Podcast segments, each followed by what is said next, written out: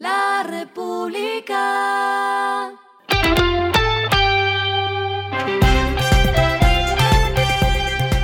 Al final de la jornada, esto es lo que debes saber sobre el comportamiento de los negocios, las finanzas y la economía. Las movidas de hoy fueron.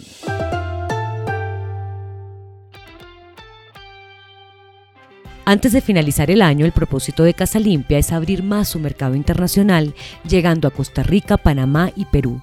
La empresa proyecta ventas por 510 mil millones de pesos para el cierre de este año y aseguró que contribuyen con más de 22 mil empleos formales en el país.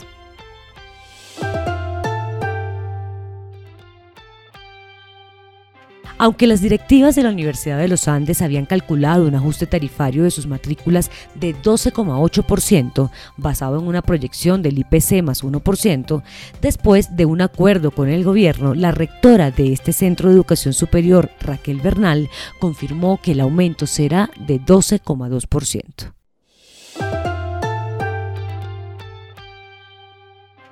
Social Lab y la FinTech Global 66 se aliaron para generar un nuevo beneficio que les permitirá a los emprendedores acceder al ecosistema de pagos nacionales e internacionales y conversión de divisas. Se espera que la iniciativa impulse el crecimiento de los proyectos a nivel local e internacional de la mano de la innovación y nuevas oportunidades de negocio.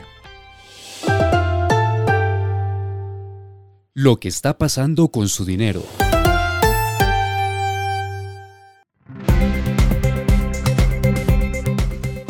Neki y su aliado estratégico RIA Money Transfer, una filial de Euronet Worldwide, se unieron para que los colombianos puedan recibir el pago de remesas. Su propuesta de valor incluye la recepción inmediata del envío internacional a través de un abono automático, ofreciendo seguridad en el pago y depósito directo en la aplicación.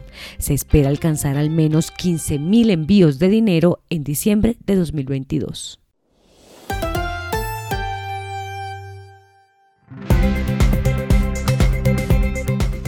Los indicadores que debe tener en cuenta. El dólar cerró en 4.875,91 pesos, bajó 38,43 pesos. El euro cerró en 5.034,37 pesos, bajó 14,62 pesos. El petróleo se cotizó en 77,40 dólares el barril.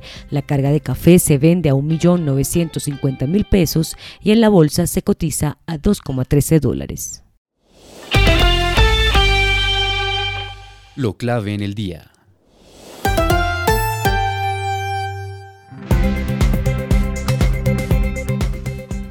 Ayer la Cámara de Representantes aprobó por mayoría el proyecto de ley de regalías, el cual se espera que se apruebe en pleno antes del 5 de diciembre, hasta cuando tienen plazo para aprobarlo, y que sea sancionado por el presidente Gustavo Petro antes de que se acabe el año.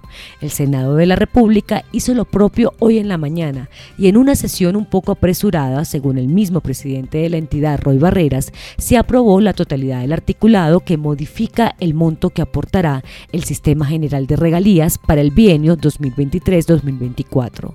Esta iniciativa tiene como fin aumentar el gasto social en las regiones en la medida que le adicionaría más de 1,4 billones de pesos al que se había presentado y aprobado en la administración de Iván Duque. A esta hora en el mundo. Los funcionarios de la Reserva Federal en su reunión a principios de este mes concluyeron que sería apropiado desacelerar el ritmo de los aumentos de las tasas, lo que indica que el Banco Central se inclina hacia la reducción a un aumento de 50 puntos básicos en diciembre. Las acciones estadounidenses y los bonos del Tesoro se recuperaron mientras que el dólar cayó después del informe, ya que los inversores tomaron un mensaje moderado de las minutas.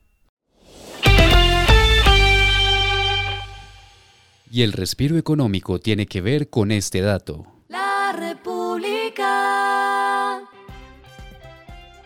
Últimamente se ha hablado mucho de la jornada laboral de cuatro días y acá les traigo datos frescos que apuntan a que esta será la estrategia del futuro.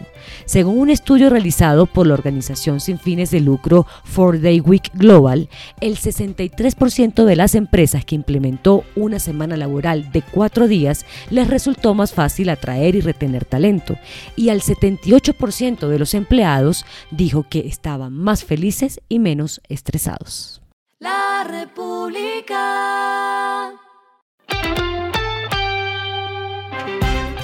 Y finalizamos con el editorial de mañana, la revolución pendiente de las vías terciarias.